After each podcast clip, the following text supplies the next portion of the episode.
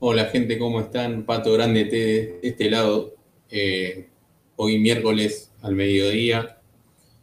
Yo por lo general suelo subir videos los martes o los lunes con los puntajes y esta fecha fue la excepción porque nos fue mal.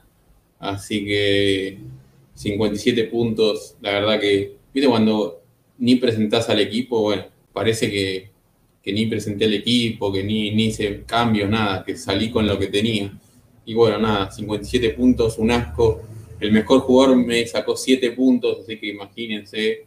Igual yo sé que esta fecha fue mala para todos, así que eh, no, es, no es un sabor muy amargo. Es un sabor amargo, pero como le fue mal a todos, es como que, bueno, ya está. Seguimos para adelante. Bueno, les voy a, les voy a mostrar, vamos a hacer full screen de la pantalla de la presentación. Se viene el análisis de la novena fecha. Tenemos los cuatro goleadores, por un lado, y los diez mejores puntajes, dentro de los cuales encontramos a Toledo, que fue el mejor, que jugó media hora o menos, pero llegó a calificar, hizo dos goles, hizo un gol de oro y la rompió toda. Después Facundo Pérez, un volante que, que no lo tiene mucha gente, ni siquiera sabíamos que iba a ser titular. Cristian Colman, mismo caso del volante de Lanús, ni siquiera sabemos, sabíamos que iba a ser titular. Lucas Lich, lo mismo.